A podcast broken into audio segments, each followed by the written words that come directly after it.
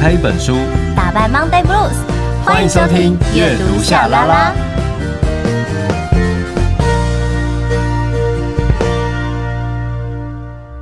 欢迎收听阅读夏拉拉，我是夏雨桐，我是陈夏明。记得在 IG 粉专搜寻阅读夏拉拉，追踪订阅，设定抢先看。今天来到了第一百二十五集，一二觉得这数字就蛮整数。还不错，好像很想要骑摩托车的感觉，不知道为什么。哎，真的，真的耶，有种速度感的 feel 哈。对啊。好，那因为我们呃这一集的播出时间是来到十月二十三号，然后我想要问问夏明，最近有没有想要练习的东西呢？我最近在做一个奇怪的练习，就是练习睡觉。然后好可怜哦，你知道呃。啊，因为可能今年睡眠状态比较不好啦，因为工作压力比较大。然后，对，我就真的在看很多睡觉的心法。然后有一个呢，就是什么美国海军陆战队都是用这个睡觉的模式，这样，所以他们就是在打仗的状态下，也可以只要想睡觉，立刻都可以睡着。我说我真的这么厉害吗？我就开始练习。对，只有第一天有用，之后就没有用了。第一天有用，为什么第一天会有用？它的大概的那个动作是什么吗？就是你躺在床上之后，然后你就要练习把你身上所有的专注力，慢慢的往你的四肢去传递。哦。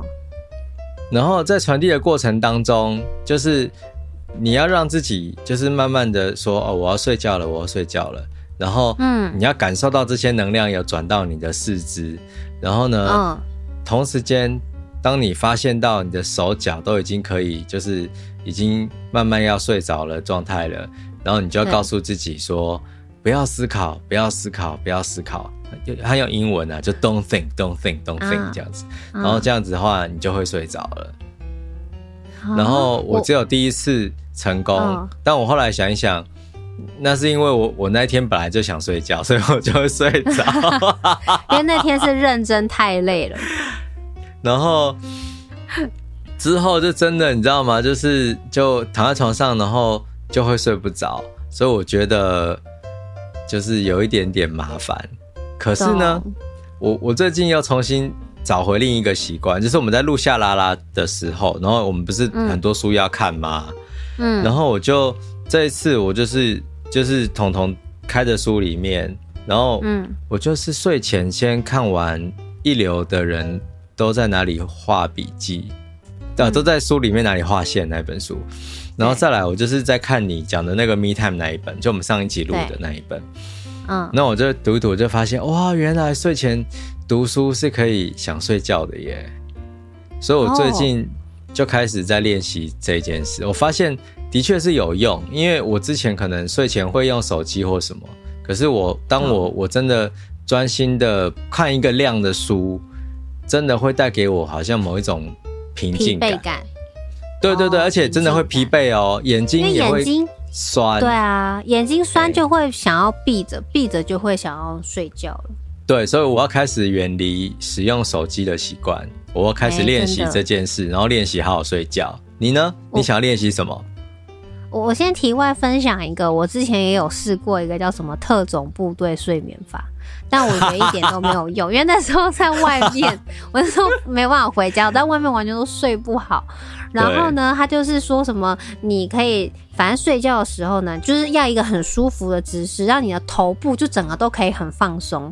然后当然要那种，你就会要轻轻的想着你的眼睛啊，然后鼻子啊，跟着呼吸，然后想到你的心跳，然后。再来，你就要沉浸在脑海中快乐的画面，说这样子的睡眠法，两分钟就可以进入梦乡。对，然后没错，我这次练习这个。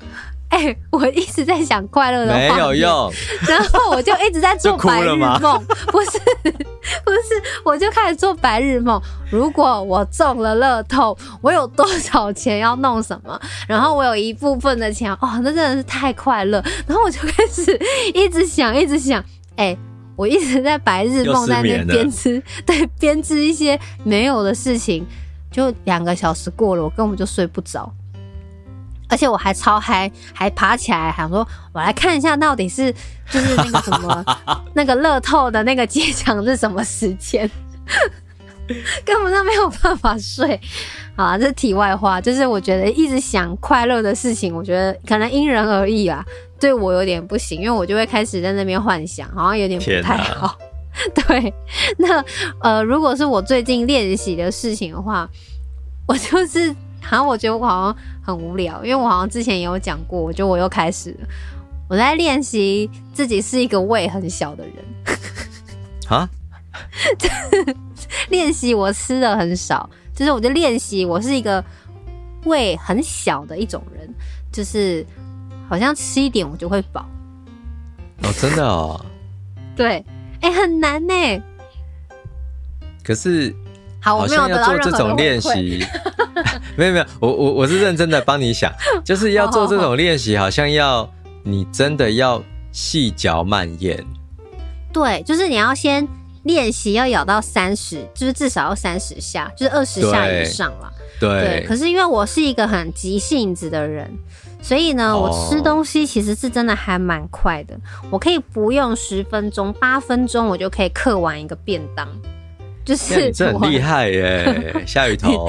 你从之前就是呃上次一流那一集就说我有大叔的一个心性，我现在觉得我应该是真的有，因为我们就是对吃东西就是怎么都很快，好，然后呢就有点狼吞虎咽这样子，然后呃所以我就开始练习，就是说要吃的少一点。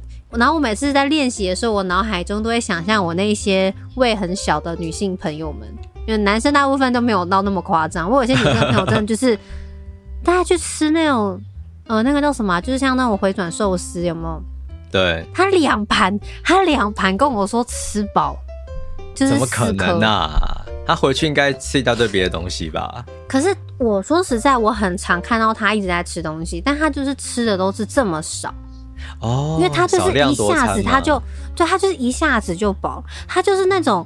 去面包店买一个面包，那个面包它可以分两餐的那一种人，好厉害哦！天，我肚子饿。对，然后我就觉得怎么可能？而且他喝一个那种就是纸纸包，那个叫什么？就是一般的那种一罐那种牛奶，就那种牛奶纸盒的那种最小的那种一般的。他喝完一个那个，他可以说他就是饱了。你 是不是我无言？对，而且。他没有办法吃完一整颗苹果，哈？他就是他吃完一颗，他会说他会饱到想吐。哎、欸，你知道这个是一个日剧的情节？啊，真的吗？什么日剧？有一个日剧叫做好像跟帅哥一起吃饭。嗯，他就是在演一个小鸟胃的编辑，然后这个女生她就是。食量太小，所以说连一个蛋糕都吃不完，然后常常会被笑。他是杂志社工作嘛，嗯、然后有一天他的那个杂志被裁掉，嗯、所以他被划到另一个就是美食杂志，所以他就开始要做那个美食杂志的企划。嗯，他就突然间很痛苦，不料他发现，对，例如说他要去这一家餐厅取材，对。只要这个餐厅里面有一个帅哥，他看着他的帅哥开始脑补，然后就会啪，他的食欲就会大增，这样。这什么奇妙的？我也真的可以看，很好笑。我忘记，但应该就是有帅哥，然后吃饭，就是你们可以去找。这这个日剧我觉得很好笑。好对，反正他心情好，就会让他食欲大开，他就会开始。对，很有趣，大家可以看。对，所以我可以叫你朋友看啊。很不喜欢跟我那朋友一起约吃晚餐，我们可以约下午茶。可是就是你说要跟他约吃晚餐这种的，我们都会觉得是怎样？我们是有多会吃？就是怎么可以一个人在我面前吃一个最小碗的优格，然后他跟我说他饱到不行。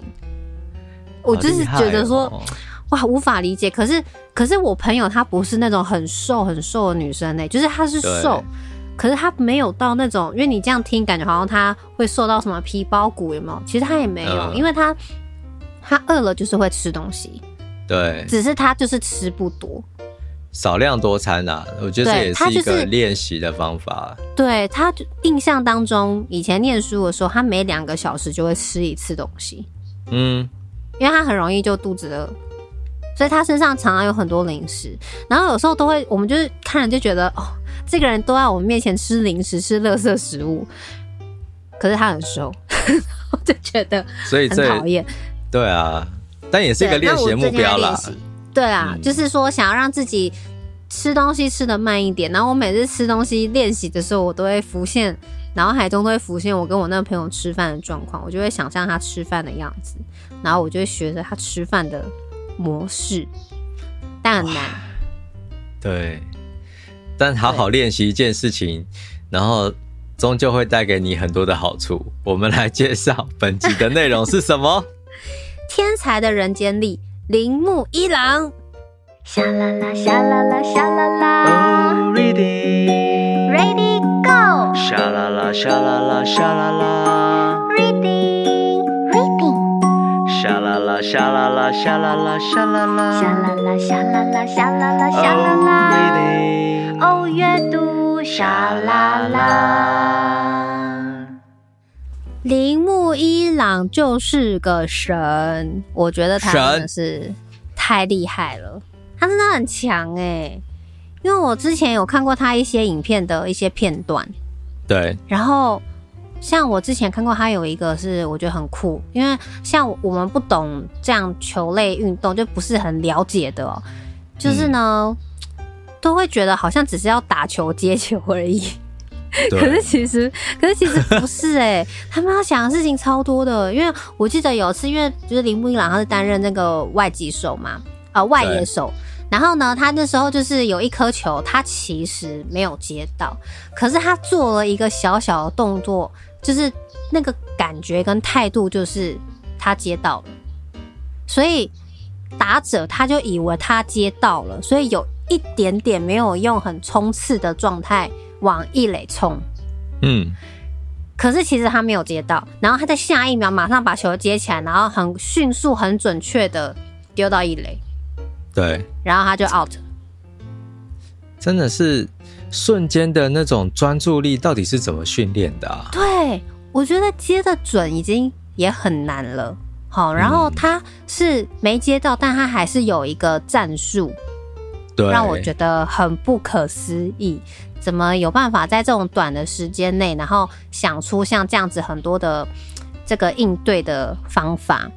对。然后，因为我自己又是很近年才开始在看棒球的，我到二零二二下半年才开始第一次这样进球场去看球，然后去看这个魏全龙，所以其实我是我们朋友之间最嫩最菜的，就是的球迷。哦，很多人又看不太懂，可是因为在之前，毕竟先在家里看过了嘛，所以呢，稍微一些规则啊，然后什么样的一些状态都大概都可以知道。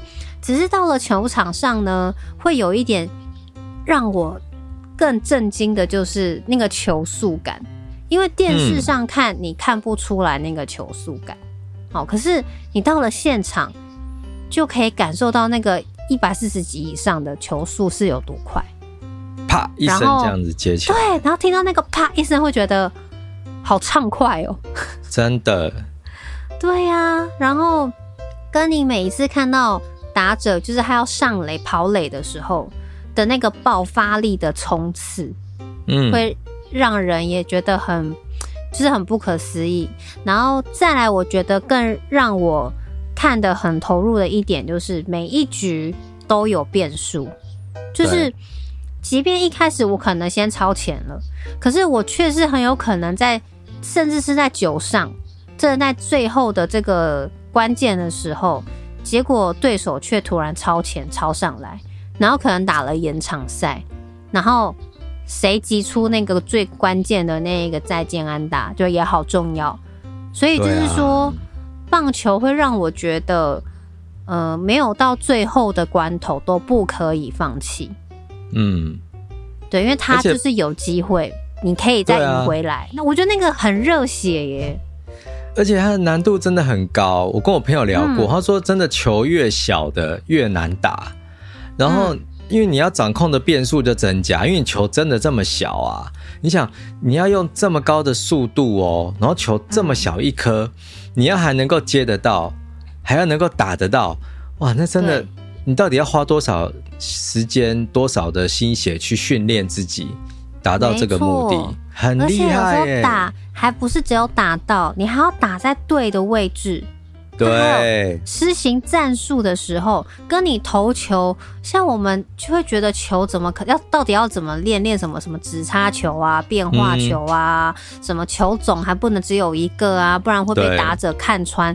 反正基本上这些种种的术语，我都会觉得这个是只有在动画跟漫画人物虚拟世界可能才会出现的。我没有想过，在真实的对，在真实的生活里头，真的会有人可以看穿你要打什么球，真的可以有人知道，就是说你下一步我要怎么样去猜你待会要投的球，就是，然后我觉得还有教练怎么样去安排你的这些球员，真的像是在下棋一样，真的，哦，就觉得嗯很不简单，好。对，所以因为讲到最近就是开始很很开心嘛，我就很热衷在看棒球啊，然后每次会觉得看棒球感觉好像是输压，可是又可以从中获得不少一些人生的智慧、嗯、人生的道理。那今天既然提到了铃木一郎，我们要介绍的书当然就是跟他有关了。我们接下来就来跟大家分享。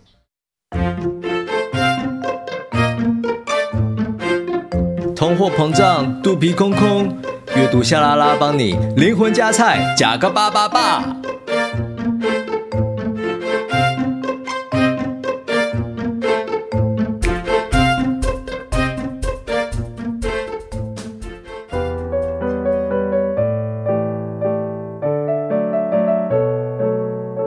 这不只是打棒球的工具，更是我身体的一部分。张尤金。天才的人间力，铃木一朗，五十一则超越野球的人生智慧，奇光出版。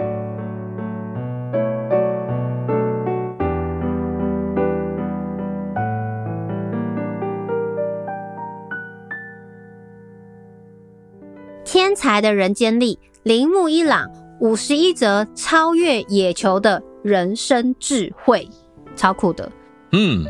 然后铃木一朗呢，就是在记者会上啊，或者对外一些行程，有时候对他的访问，他总是会突然有一句什么经典名言。句对对，就有时候会觉得怎么会，怎么那么厉害啊？而且他都是很认真、很诚恳的在回答，就是记者的一些问题这样子。嗯、然后呢，呃。在台湾呢、喔，就是算是这十年来台湾在书市当中，就是第一本哦、喔，是铃木一朗传记专书的智慧语录，嗯，然后是完整的呈现朗神传情，他如何纵横每日职棒二十八年的生涯全记录，二十八年呢、欸，天哪！哎、欸，其实可以。打到他现在的年纪这样是真的很很厉害，我觉得是很不思议了，真的真的，对啊，就太太强了。然后我觉得除了让大家知道这一位棒球天才、打击之王哦，人家说是美技典范的铃木一朗，但我觉得他更棒的是他有一些呃，虽然是讲说是智慧语录嘛，但我觉得这些语录他是真的从生活上。他去累积，然后他讲出来的，所以他的这一些语录、经典语录，会让人觉得更踏实、更真实。嗯、好，那我觉得这本书它，呃，我觉得又挺棒的，就是它是从他的语录，然后去分支出去五十一篇的故事。嗯，就是他为什么会讲这一句话。然后延伸出他的故事，嗯、所以有包括了他的棒球的生涯、人生的历程，包括他自己人家说的朗神哲学哦，还有职人美技、嗯、经典语录，所以等于是让大家用一个很全面的视角来认识铃木一郎，让你可以更贴近他。好，我觉得这本书是真的蛮用心在整理，就在写的。蛮强，作者蛮蛮厉害的，对，对，作者是张尤金，好，然后呃，我觉得很强的是，因为他在书中有提到，他其实也是很后期他才认识铃木一郎，对，对，他不是在最一开始他就认识他了。哦，嗯，然后他是呃，从二零零七年就开始棒球写作，所以网络都称他是尤金大，嗯，嗯，然后也有在这个像过去有在这个雅虎奇摩运动当特约作家，美国职棒杂志外稿作者，还有镜周刊的专栏作家，然后目前呢也是这个 Sport Vision 就是运动世界荣誉名人堂专栏的作家，是网站上面第一位人气破千万的作者。哦、好厉害哦！很厉害耶！这点击的次数总共加起来有超过一千万，这不简单呢。没错，如果你现在呃，你也平常也喜欢关注一些运动赛事啊等等的，大家可以到他的粉丝团叫做“运动狂人”哦，可以就是去看啊，来看看他写的东西。你知道这个人，我觉得更让我啧啧称奇的地方，然后、嗯、就是呢。他是台湾大学会计学士、政治大学会计研究所硕士、会计师、内部稽核师考试及格，曾任公开发行公司的会计主管，现任职于证券业，兼任八字学会常务董事及特聘讲师，很厉害耶！尤金大，你真是太厉害了，我的妈呀，真的很。很强哎，因为你知道这本书它的阅读上面是厉害，就是它的文字很清晰，然后条理分明，对，然后也因为这个书里面真的埋了很多不同的小细节，所以你看起来真的就是很丰富，同时间你会有很多的学习，所以呃，我真的觉得写作有各种不同的面向，每一种面向都是一个一个你知道很深很深的坑。就是你真的要花很多的力气，然后就是去钻研，然后去让自己写得非常的好。所以我真的觉得，就是运动文学或者是说运动写作这个领域，台湾我们真的可以继续的加油。然后张尤金先生真的是很厉害，对，很厉害，是的，嗯，呃，我觉得像我啦，因为我觉得女生，像我身边朋友女生很少有在看棒球的。然后我觉得像我这样从一开始比较不太懂的，然后在阅读像相关他的，比如说我觉得像这个张永金作者他写的一些文字，他的逻辑概念会让我觉得，我觉得不困难，好，就是很可以马上就哦知道他想要说的是什么。即便是小白兔，但我觉得透过他可能呃粉砖啊，有时候他分享的一些文字啊，还是什么的，嗯、就是是蛮好，可以直接接收到他想要讲的东西的。好，那回归到这一本书呢，呃，我们就先从呃，就是朗神他最常讲的，这是算是他很多人都觉得算是撼动人心的名言呢，就是他曾经说过，达成梦想就是累积。微不足道的小事，嗯嗯，那真的，我觉得，哎、欸，对耶，就会觉得说，嗯，讲的很有道理啊，也很直接，好像这道理大家也都可以很，就是对嘛，就是很轻易就可以接受，觉得的确是。可是他在文中提到说他的这个生活的历程，嗯、然后到他讲出这句话，你就会有一种啊，真的是很不简单呢。好，真的是，是啊，你要把微不足道这些小事都做到好，我是认真觉得真的非常不简单。那曾经迈阿密马林鱼时期的队友啊，就有说过铃木一朗，他说他觉得不论他被指派去做什么，他总是准备就绪，先发也好，延长赛第十二局雨中上场也好，他永远处于准备好的状态，这个太不可思议了。然后呢，在这个书中呢，他的妻子哦，公子就曾经说，就是在躺着睡觉的时候呢，他就发现，就是朗神呢，他就是每隔一段时间，他就会翻身，然后朝反方向去睡，然后就会一直重复相同的动作。所以公子就问他，诶，为什么这样子，就是好像转来转去的这样子嘛？好，然后他就跟他说，哦。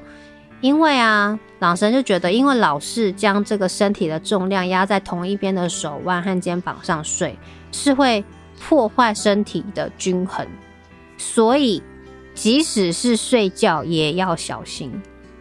太厉害了，可以告诉我睡觉到底该怎么小心吗？我们还在，我，我们还在练习睡觉，然后人家已经超越。对呀、啊，总算可以好好入睡，有没有深度睡眠？然后还要很小心，这真的是很困难的一件事情哎、欸，我觉得。然后我觉得，呃，在这一段话，然后现在讨论的过程，我觉得也会让我想起小时候从小就会常听说什么哦，呃，机会只会留给准备好的人啊，所以我们就是要时时刻刻的准备好。但是准备到底是要准备什么？嗯、我们有没有办法连这一些细节我们都去顾虑到？有办法吗？有没有办法到这么极端吗？我觉得他真的是在某个程度上很极端的在做这一些事情。所以让我觉得，啊，我觉得很，很不可思议。然后我我也挺喜欢他，就是提到在书中这一篇，他说在运动的领域中哦，不容易有真正的创新与独特性。许多你想得到的训练方式，别人也早想到了。即便是你的创意或是新发现，但也很容易被其他人，例如队友模仿或者是学习。但是呢，有什么才是别人永远无法抄袭也模仿不来的？那就是持之以恒的规律。是不是真的醍醐灌顶哈？真的，而且很想要站起身给他拍手。对，因为其实后来我在呃，就是了解，就是现在的球场就是生态嘛，嗯、然后其实球员真的是非常辛苦。那我觉得，包括就是你现在自己。呃，训练出来的新的学习的方式，或者是不论是投球或打球等等之类的训练方式，因为你跟队友，即便是队友，但还是有一个竞争的状态。那你应该要怎么样延续下去呢？真的就是一个规律。嗯。那我也就想到现在那个前阵子前阵子受伤的正在打球的天使队的那一位，耶，我怎么突然忘了他的名字？对，我想一下，也是日本人啊。等一下，我怎么想不起来？他是二刀流，就他会投球又会打你。你立刻 Google 比较快。那一位？哎，为什么我也会想不起来？等一下。哦，好，那因为我会讲到他的原因，是因为呢，呃，我觉得他很强的是，你知道他一天就是他要求，就是说他要睡十二个小时，因为其实运动员是很需要体力的嘛。那你想，他一天要睡十二个，大谷翔平啦，哎，大谷翔平。对，突然忘记他，真是的，好恐怖哦。好，那就是我的意思说，你看他一天就是要睡十二个小时，然后他吃饭就是说要吃到十碗饭哦，我不知道是不是真的吃到这么多，但是就是说他需要有一个这样的进食量，也需要有这样的休息量，然后一天要有六小时的训练。然后一天就二十四小时，对啊，时间管理大师。然后非常，真的，然后非常规律。然后所以就是说，赛前的时候如果可以，他也希望可以再去呃小眯个一小时。嗯、就是睡眠其实对于球员来讲是很重要的一件事情。那何况他又是二刀流，啊、哦。总之，我觉得你要在球场上，然后在。大家都在竞争的状态上，然后你要一直维持在一个一定的规律，而且有时候难免会有心情上的影响嘛，嗯、有时候会有一些起伏啊。那你要怎么样去克服这些事情，还始终维持这样子的规律？这真的是很佩服。好、嗯，我我就对光是这个第一篇他讲的这个第一则的语录呢，就让我觉得有很多。可以讨论的，然后也让人很佩服的地方，然后再来另外一篇呢，他讲的是关于他的球具哦。他说，这不只是打棒球的工具，更是我身体的一部分。啊、这真的不简单，好有有点武侠感，嗯、对不对？对，有点武侠感。啊、但是因为铃木一朗呢，他就是被他的爸爸就是影响的很深。嗯然后呢，就是有教育他，就是说你必须得对球具要保持着尊敬和感恩的心。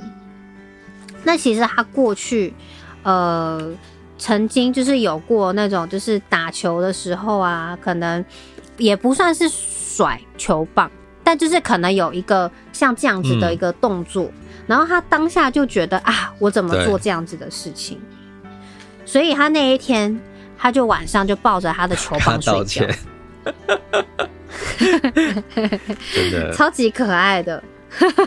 然后呢，甚至呢，他说他曾经也有过呃打，然后好像也是甩了一下这个动作吧。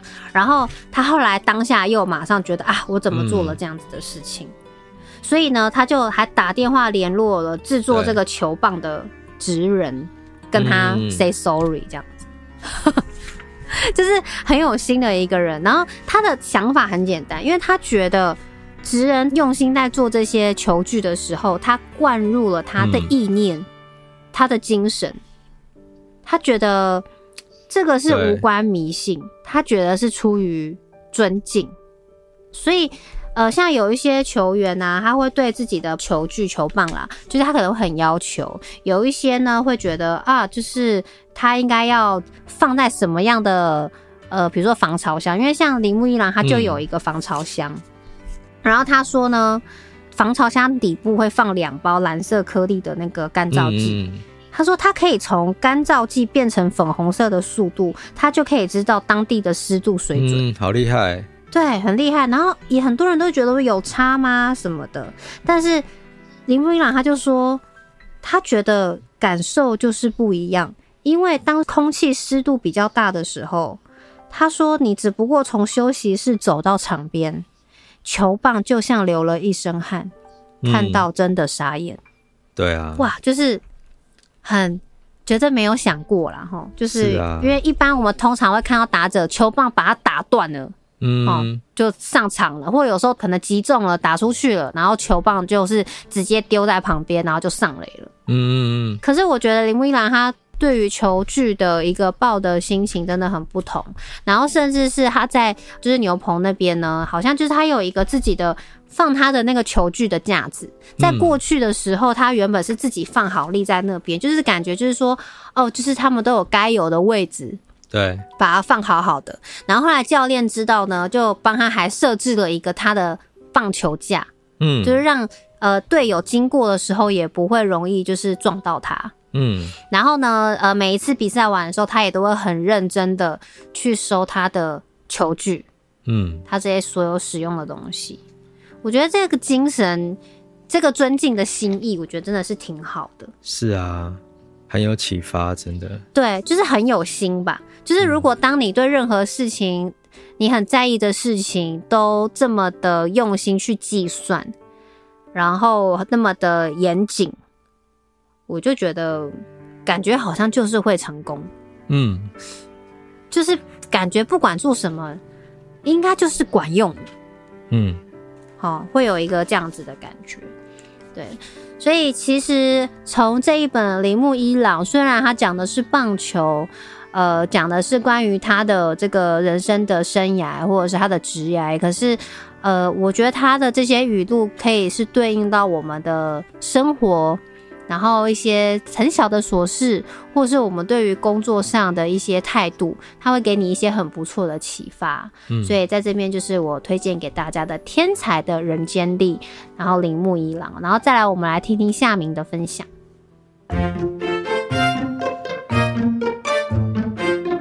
工欲善其事，必先利其器。做坏事之前，阅读夏拉拉提醒您，记得先读完六法全书哦。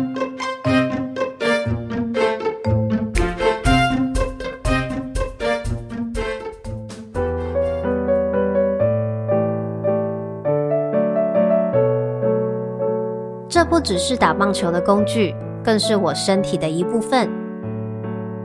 张尤金。天才的人间力，铃木一朗，五十一则超越野球的人生智慧，奇光出版。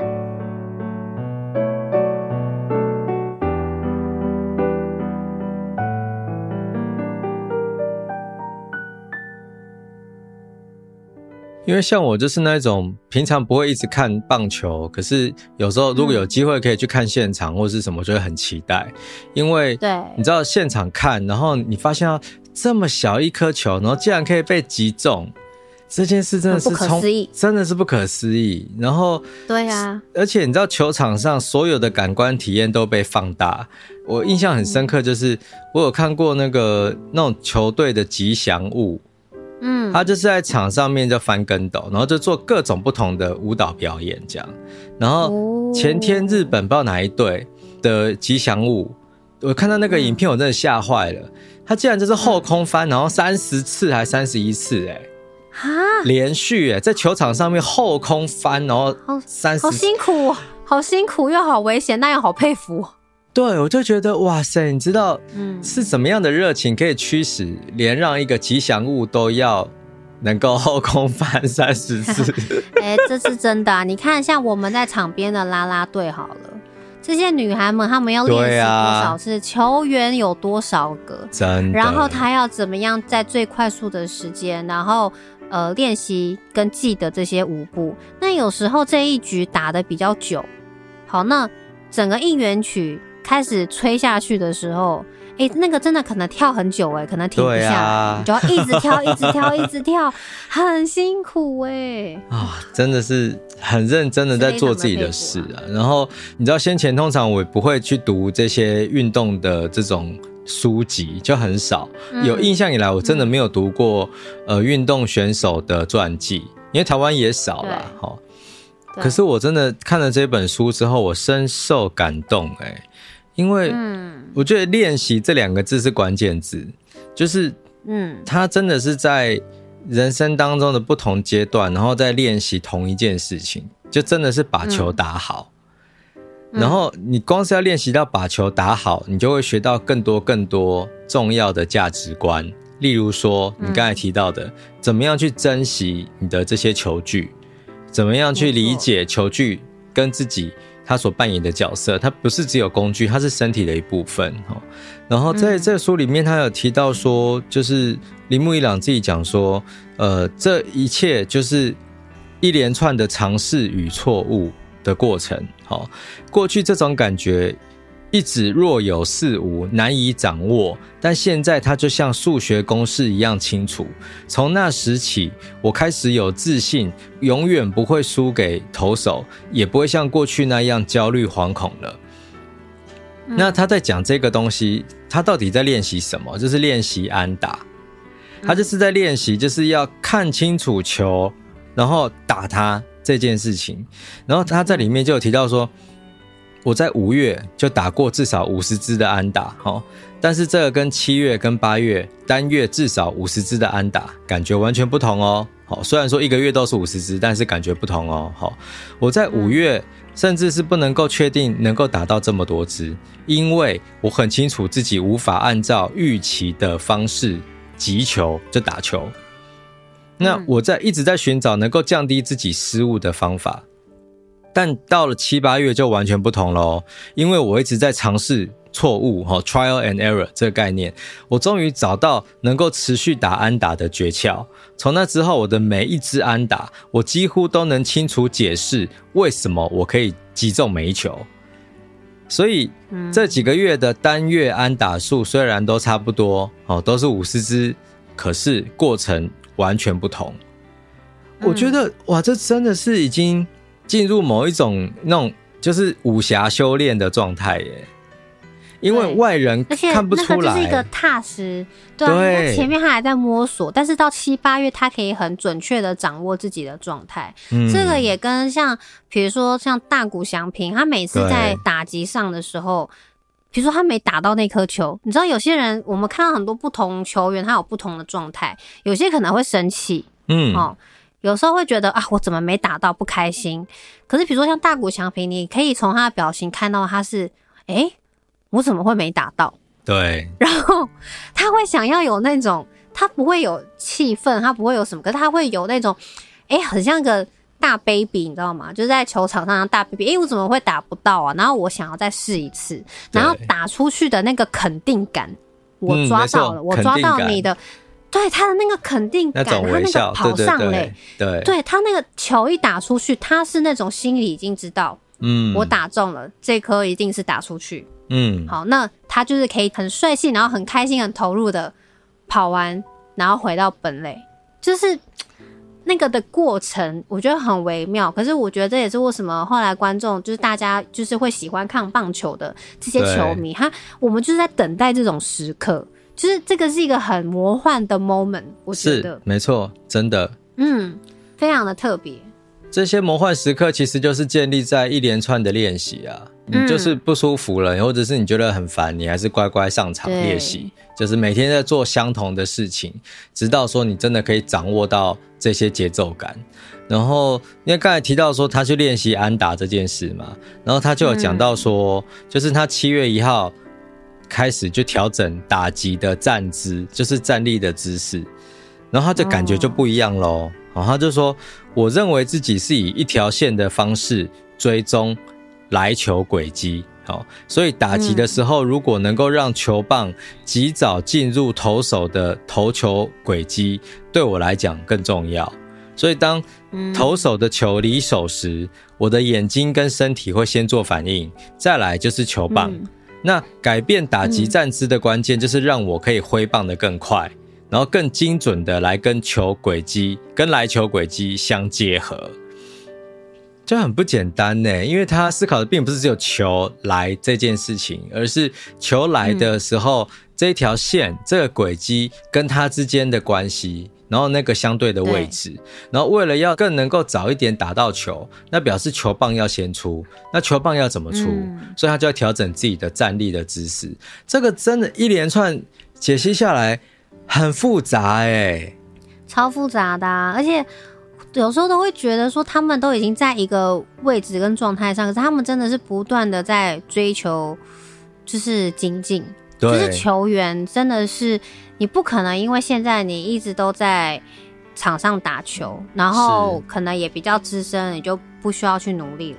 其实他们还是不断的要一直去练习，像我知道的，就是最近就是有打出三百轰。三百支全垒打的林志胜，嗯，你知道他就是他还是要花很多时间再去调整，嗯，然后再继续去练打击，然后在球场上他也曾说，他每一个时刻只要在比赛的时候，他没有哪一个时刻是放松的，他都在算，他都在想，嗯，他都在想说他应该要怎么去做，对啊，就不是那种好像我已经有达到某一个可能一个成绩了。或者是说哦，有一件事情我已经掌握了，我就可以一直这样持续下去。对，就感觉当球员、运动员，他是也是一个不得不你一定得要一直在进步的，因为会有更年轻、更好的人出现。是啊，我觉得这是他们的压力，就是会有更年轻、更好的人、更怪物级的球员选手上场。嗯，但是在面对你最热忱、你那么喜爱的棒球，你要怎么样去？让自己更好，可以在这个位置上，是真的很辛苦，佩服。哇，所以这本书真的是很棒，真的。如果说你对你本来就喜欢棒球的话，绝对不会错过这一本啊，说不定你早就已经读过了。但如果说你跟我一样，可能是一日球迷，或者是在生活当中没有这么常看棒球的人，其实这一本书也是很值得你可以来阅读，因为你在读的过程当中，你不仅可以读到一个。所谓天才的人间力啊，这努力的天才哦，铃木一朗的这种精神之外，你也可以从中学习到很多应对呃处事的方法哦，所以推荐给大家《天才的人间力》铃木一郎五十一则超越野球的人生智慧这本书。不要太拼，刚好就好。阅读夏拉拉，陪你充实精神生活，慢慢追梦。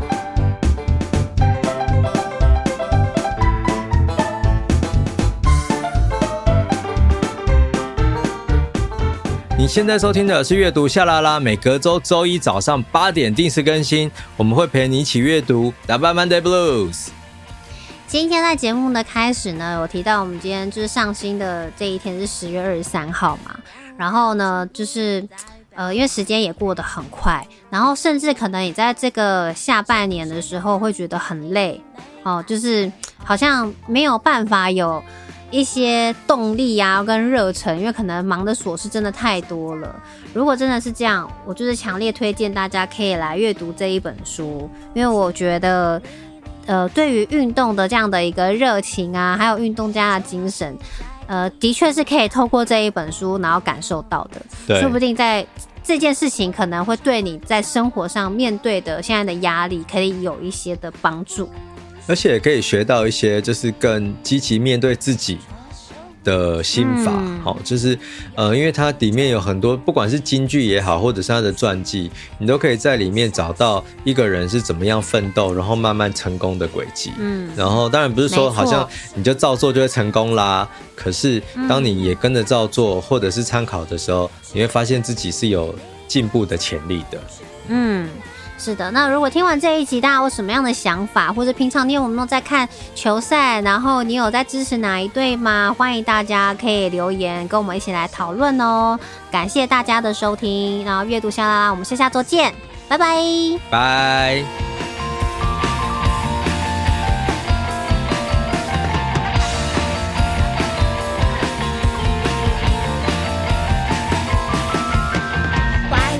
人来吧，不害怕，我没差。梦想飞走，心被伤透又怎样啊？说。